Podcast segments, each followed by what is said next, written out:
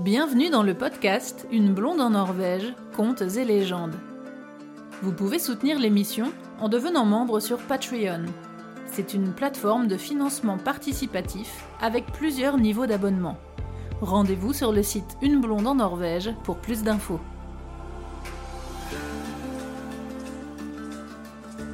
À l'est du soleil et à l'ouest de la lune. Il était une fois un pauvre bordier dont la maison grouillait d'enfants et qui n'avait pas grand-chose à leur mettre sous la dent ni sur le dos.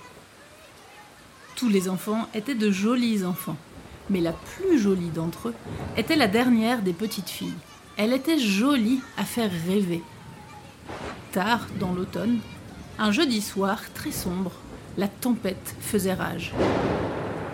La maison gémissait sous le vent et la pluie, et la famille se trouvait réunie autour du feu pour la veiller. Tout à coup, on frappa trois coups à la porte. Le bordier sortit voir ce qu'il se passait et se trouva en face d'un ours blanc. Bonsoir. Fit l'ours blanc. Bonsoir. Répondit l'homme. Si tu me donnes ta plus jeune fille, je te rendrai aussi riche que tu es pauvre. Ajouta l'ours blanc. Le bordier jugea très agréable de devenir riche à ce point, mais il lui sembla qu'il devait d'abord en parler à sa fille. Il rentra et dit à la petite que, dehors, un ours blanc promettait de les rendre tous très riches si elle voulait de lui. Elle se montra très rétive, mais le bordier sortit de nouveau et tomba d'accord avec l'ours pour que celui-ci vienne chercher la réponse le jeudi suivant, au soir. Dans l'intervalle, les membres de la famille ne laissèrent aucun répit à la pauvre fillette. Ils passèrent leur temps à évoquer toute leur richesse future et tout son bonheur à elle. À la fin, elle céda. Elle lava et raccommoda ses haillons, se para de son mieux et se tint prête à partir. Elle n'avait pas grand-chose à emporter. Le jeudi suivant, au soir, l'ours blanc vint la chercher. Elle s'installa avec son baluchon sur le dos de l'animal et ils partirent. Ils cheminèrent un bon moment et puis l'ours blanc lui demanda Avez-vous peur? Non, non, elle n'avait pas peur. Agrippez-vous à ma fourrure rêche et rien ne pourra vous advenir. La route devenait de plus en plus longue. Ils arrivèrent enfin à une haute montagne où l'ours blanc frappa. Un portail s'ouvrit pour les laisser passer et ils pénétrèrent dans un palais, inondé de lumière, étincelant d'or et d'argent. Ils entrèrent dans une grande salle où la table se trouvait mise avec une magnificence inconcevable. La jeune fille reçut de l'ours blanc une clochette d'argent. Il lui suffirait d'agiter cette clochette pour obtenir tout ce qu'elle désirait. Après le dîner, comme la soirée se prolongeait, elle se sentit fatiguée du voyage et désira se reposer. Elle agita alors la clochette d'argent et se trouva aussitôt dans une chambre avec un lit tout fait, un lit aux édredons recouverts de soie, aux rideaux et aux franges d'or. On ne pouvait désirer dormir dans plus beau lit. D'ailleurs, dans la chambre était d'or et d'argent. Quand la jeune fille se fut couchée et eut éteint la lumière, une créature humaine entra et s'étendit à ses côtés. C'était l'ours blanc, qui la nuit abandonnait sa forme de bête. La pauvre enfant ne put jamais le voir. Toujours il arrivait une fois la lumière éteinte et disparaissait avant le point du jour. Pendant un temps, tout allait bien. Et puis la pauvrette devint silencieuse et mélancolique. Quand l'ours blanc lui demanda la cause de son humeur, elle avoua se sentir très seule. Elle avoua regretter ses parents et ses frères et sœurs et souffrir de ne pas pouvoir aller les voir. L'ours blanc lui dit alors Je te mènerai à eux, mais promets-moi de ne jamais parler avec ta mère en tête à tête, de lui parler seulement devant tout le monde. Elle te prendra par la main, voudra te mener dans une chambre pour te parler en tête à tête. Ne la suis pas si tu ne veux apporter le malheur sur nous. Un dimanche, l'ours blanc déclara qu'il pouvait rendre visite aux parents de la jeune fille. Ils se mirent en route, la fillette assise sur le dos de l'ours. Le voyage fut très long. Ils arrivèrent enfin à un grand manoir blanc devant lequel jouaient les frères et sœurs de la jeune fille. Toute l'atmosphère était si plaisante qu'elle vous réjouissait le cœur. Voici la demeure de tes parents, dit l'ours. Mais n'oublie pas ta prière, sinon tu apporteras le malheur sur nous. La pauvrette promit de ne pas oublier, et quand elle eut atteint la maison, l'ours fit demi-tour et disparut. Les parents de la fillette l'accueillirent avec une joie sans mesure. Ils ne savaient comment lui exprimer leur remerciement pour toute cette magnificence à leur égard. Ils ne pouvaient pas être plus prospères. Tous les membres de sa famille lui demandèrent s'il en était de même pour elle. Oui, elle connaissait aussi la prospérité et avait tout ce qu'elle pouvait désirer. Il est difficile de savoir ce qu'elle leur raconta d'autre, mais ils n'en tirèrent pas grand-chose. Dans la soirée, après le dîner, les choses se passèrent selon les prévisions de l'ours. La mère voulut parler à sa fille en tête à tête dans la chambre. La pauvrette se souvint alors des paroles de l'ours et refusa. Tout ce que nous avons à nous dire, nous pouvons aussi bien nous le dire ici, déclara-t-elle. Mais d'une manière ou d'une autre, sa mère réussit à la persuader et la pauvre enfant lui raconta tout. Elle lui dit que tous les soirs, une fois la lumière éteinte, venait s'étendre à ses côtés un être qu'elle n'avait jamais vu et qui disparaissait au point du jour.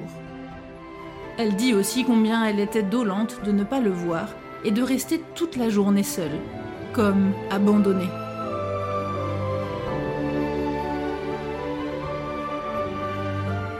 Dieu du ciel, dit la mère. C'est peut-être un troll qui repose près de toi. Voici ce que tu vas faire je vais te donner un bout de chandelle que tu dissimuleras sous ton corsage. Allume-le pour regarder l'inconnu pendant son sommeil. Mais prends garde de ne pas laisser tomber sur lui une seule goutte de cire. La jeune fille prit la chandelle qu'elle cacha dans son corsage. Le soir, l'ours vint la chercher.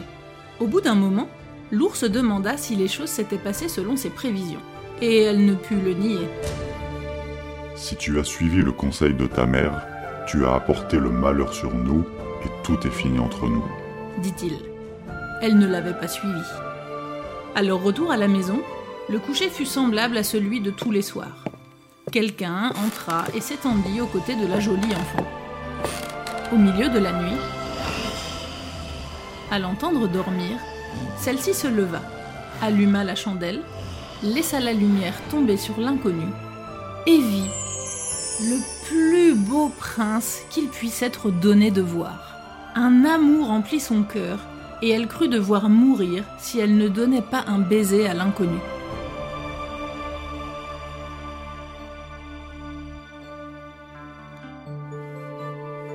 Ce faisant, elle laissa tomber sur la chemise du jeune homme trois gouttes de cire brûlante qui le réveillèrent. Oh s'écria-t-il. Qu'as-tu fait? Tu as porté le malheur sur nous. Si tu avais patienté une année, tu aurais pu me libérer du maléfice jeté par ma marâtre. Je suis un ours blanc le jour, la nuit, un être humain. Maintenant tout est fini entre nous. Je suis forcé de te quitter pour la rejoindre dans un château à l'est du soleil et à l'ouest de la lune. Elle y vit avec une princesse au nez long d'une toise que je vais être obligé d'épouser. La pauvre enfant pleura et gémit mais en vain. Son bien-aimé était obligé de partir. Elle lui demanda si elle pouvait l'accompagner. Mais c'était impossible. Indique-moi la route, afin que je puisse essayer de te rejoindre. Me le permets-tu? Oui.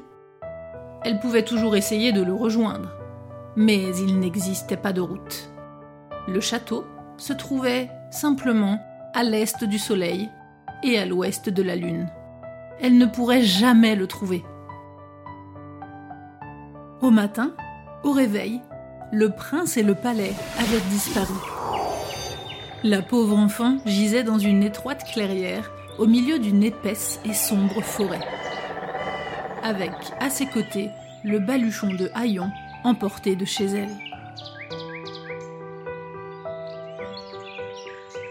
Après avoir chassé le sommeil en se frottant les yeux, et après avoir pleuré toutes les larmes de son corps, elle se mit en route. Elle marcha plusieurs jours, jusqu'à une grande montagne. Devant la montagne, une vieille femme, assise, jouait avec une pomme en or. La jeune fille demanda à l'aïeul si celle-ci connaissait le chemin menant au prince qui vivait avec sa marâtre dans un château à l'est du soleil et à l'ouest de la lune et qui avait à épouser une princesse au nez long d'une toise. Comment le connaissez-vous? demanda la vieille femme. Est-ce vous, celle qu'il allait épouser La pauvrette répondit que oui. Ah, c'est donc vous dit la femme. Tout ce que je sais au sujet du prince, c'est qu'il vit dans le château situé à l'est du soleil et à l'ouest de la lune. Mais vous y arriverez très tard. Ou vous n'y arriverez jamais. Mais vous pouvez emprunter mon cheval pour vous rendre chez ma voisine. Peut-être pourra-t-elle vous renseigner. Quand vous serez arrivé chez elle, donnez à mon cheval une tape sous l'oreille et dites-lui de rentrer à l'écurie. Prenez avec vous cette pomme en or. La jeune fille enfourcha le cheval et chevaucha pendant un temps presque infini. Avant d'arriver à une montagne où une vieille femme, assise, tenait une bobine en or. Elle demanda à l'aïeul si elle connaissait la route du château. La vieille femme l'ignorait, elle aussi. Elle savait seulement que le château se trouvait à l'est du soleil et à l'ouest de la lune. Mais vous y arriverez très tard. Ou vous n'y arriverez jamais. Mais vous pouvez emprunter mon cheval pour vous rendre chez ma proche voisine. Peut-être connaît-elle la route. Quand vous serez arrivé chez elle, donnez à mon cheval une tape sous l'oreille gauche et dites-lui de rentrer à l'écurie. L'aïeul donna sa bobine en or à la jeune fille, qui, à son avis, pourrait bien en avoir besoin. La jolie enfant enfourcha le cheval et chevaucha sans arrêt.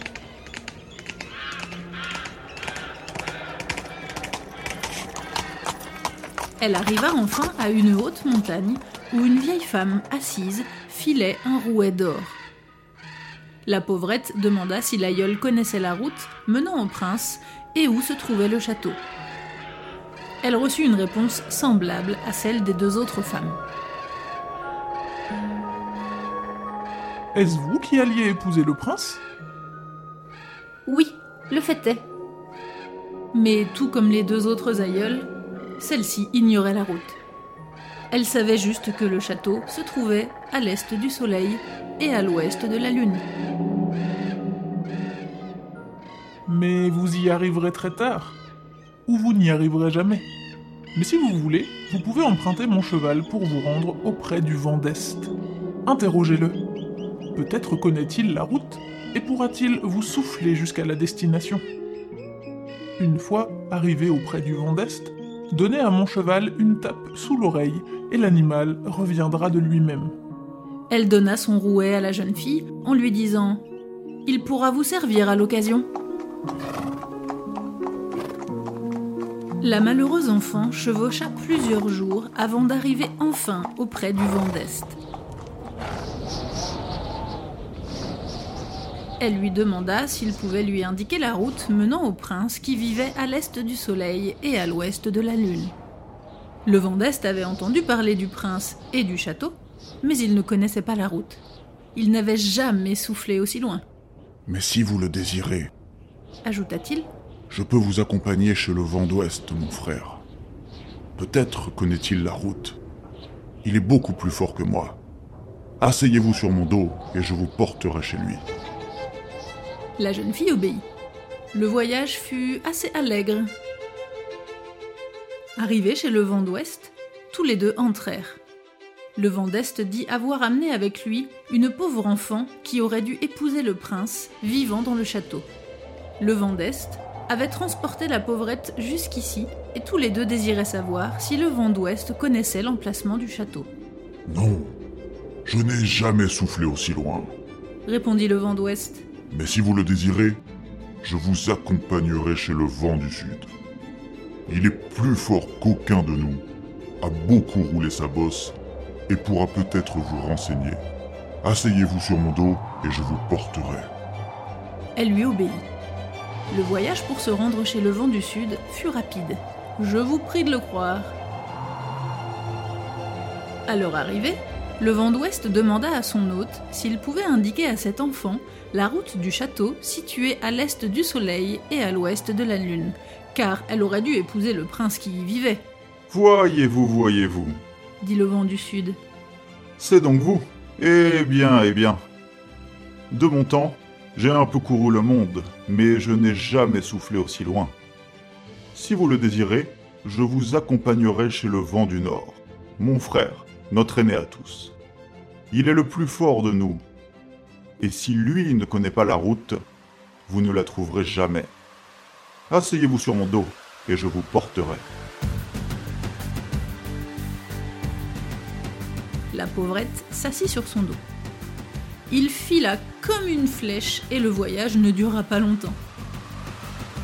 À leur approche, le vent du nord se montra si violent et si impétueux qu'un souffle glacé les atteignit à distance. Que voulez-vous? Hurla-t-il de loin, et un courant d'air polaire les transperça, Oh Inutile de te montrer si revêche. dit le vent du sud. Il n'y a que moi et cette belle enfant qui aurait dû épouser le prince vivant dans le château situé à l'est du soleil et à l'ouest de la lune. Elle voudrait te demander si tu y es allé et si tu veux lui indiquer la route. Elle a très à cœur de retrouver le prince. Oui, je connais la route. dit le vent du nord. Une fois, il y a bien longtemps, j'ai soufflé une feuille de tremble jusque là-bas, mais je m'en suis ressenti au point de ne pouvoir souffler de plusieurs jours. Si vous avez à cœur de vous y rendre, et si vous ne craignez pas de venir avec moi, je vous porterai sur mon dos et je tâcherai de vous souffler jusque là-bas. La jeune fille voulait s'y rendre. Elle devait s'y rendre. Elle n'avait peur de rien. Bien, cela nous prendra une bonne journée pour y arriver. Il vous faut passer la nuit ici. Tôt, le lendemain matin, le vent du nord réveilla la pauvrette. S'enfla de toutes ses forces, accumula une puissance et une vigueur à vous en glacer le sang. Montés très haut dans les airs, les deux voyageurs partirent à toute allure, comme si à l'instant même ils voulaient atteindre le bout du monde. L'ouragan faisait rage sur les bourgs et les hameaux, arrachait les maisons, déracinait les forêts. À leur survol de la mer immense, des centaines de navires coulèrent. Nos voyageurs continuaient à voler, loin, très loin, à une distance inimaginable, toujours au-dessus de la vaste mer. Le vent du nord se sentait fatigué, de plus en plus fatigué, épuisé, au point de n'avoir presque plus la force de souffler. Ils volaient de plus en plus bas. À la fin, ils volèrent si bas que la crête des vagues leur mouillait les talons. Avez-vous peur? demanda le vent du nord. La pauvrette n'avait pas peur. La terre devient proche. Le vent du nord eut juste assez de force pour déposer la courageuse enfant sur le rivage, juste sous les fenêtres du château, situé à l'est du soleil et à l'ouest de la lune. Il se sentait si fatigué et si piteux qu'il dut se reposer plusieurs jours avant de pouvoir prendre le chemin du retour. Le lendemain, la jeune fille s'assit sous les fenêtres du château et se mit à jouer avec la pomme en or.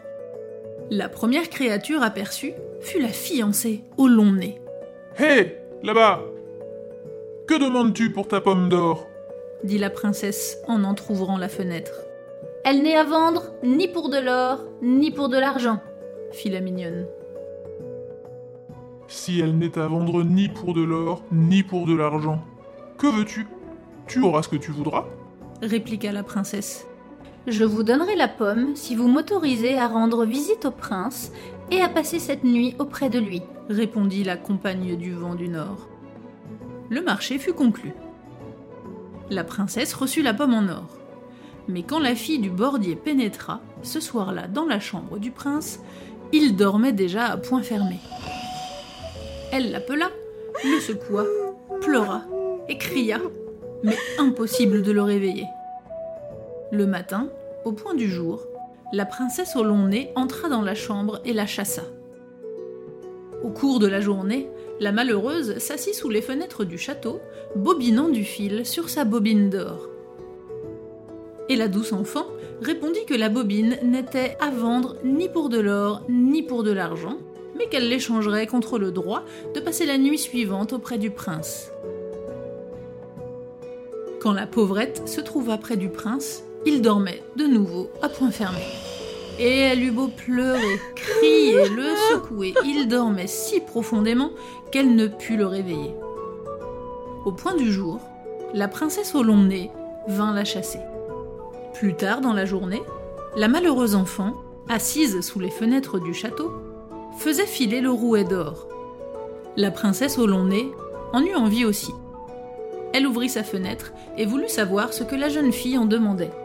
Comme elle l'avait déjà dit deux fois, la pauvrette répondit que le rouet n'était à vendre ni pour de l'or ni pour de l'argent, mais que la princesse pouvait l'obtenir en échange du droit de rendre visite au prince et de passer la nuit auprès de lui. La pauvre enfant en eut la permission. Des chrétiens, captifs, dans le château, occupaient la chambre voisine de celle du prince. Deux nuits de suite, ils avaient entendu dans la sienne une jeune femme inconnue pleurer et l'appeler. Ils le rapportèrent au prince. Cette nuit-là, quand la princesse lui apporta sa boisson chaude, le prince fit semblant de boire, mais jeta ce qu'il comprenait être un breuvage soporifique. Cette fois-ci, à l'arrivée de la jeune fille, le prince était éveillé. Il lui fit raconter comment elle était venue jusqu'à lui. Tu arrives à temps lui dit-il. Je devrais me marier demain, mais je ne veux pas de cette souillon au long nez. Toi seul, tu peux me sauver d'elle.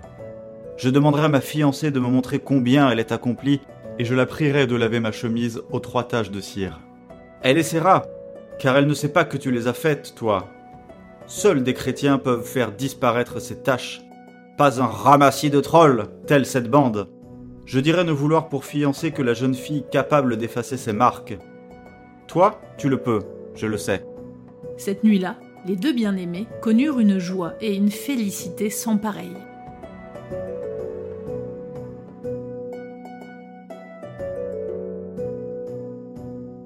Le lendemain, à l'heure du mariage, le prince dit Je souhaite voir ma fiancée me montrer d'abord combien elle est accomplie. La marâtre accéda à ce désir. J'ai une belle chemise que je désire porter comme chemise de noces, mais elle a trois taches de cire et je voudrais les voir laver. J'ai fait serment de prendre pour épouse celle-là seule qui saura laver ses tâches. Si ma fiancée ne le sait pas, elle n'est pas digne. La chose semblait facile. Les femmes furent toutes disposées à accepter cette condition. La princesse au long nez commença à laver de son mieux. Mais plus elle frottait, plus les taches grossissaient. Oh, tu ne sais pas laver le linge dit la vieille troll, sa mère. Donne-moi la chemise. À peine l'avait-elle touchée, celle-ci devint encore plus sale. Plus la vieille troll lavait et frottait, plus les taches grossissaient et fonçaient. Les autres trolls voulurent aussi essayer de laver la chemise. Plus ils se donnaient de peine, plus celle-ci devenait sale et laide. À la fin, elle avait l'air d'avoir servi à ramoner la cheminée. Quel bon à rien vous faites s'écria le prince. Sous ma fenêtre, je vois une mendiante. Je suis sûr qu'elle sait mieux laver le linge qu'aucun de vous. Entre, ma fille cria-t-il, et elle entra. Peux-tu me laver cette chemise? Je ne sais pas, je vais essayer. À peine la jeune fille avait-elle touché la chemise, à peine l'avait-elle plongée dans l'eau, la chemise devint aussi blanche que la neige fraîche, plus blanche même. Tu seras mon épouse, dit le prince la vieille trolle entra dans une rage telle qu'elle en mourra. La princesse au long nez et tous les petits trolls ont dû mourir aussi, car depuis, je n'en ai plus jamais entendu parler. Le prince et sa fiancée délivrèrent tous les bons chrétiens en captivité. Ils emportèrent tout l'or et tout l'argent possible et partirent très loin du château, situé à l'est du soleil et à l'ouest de la lune.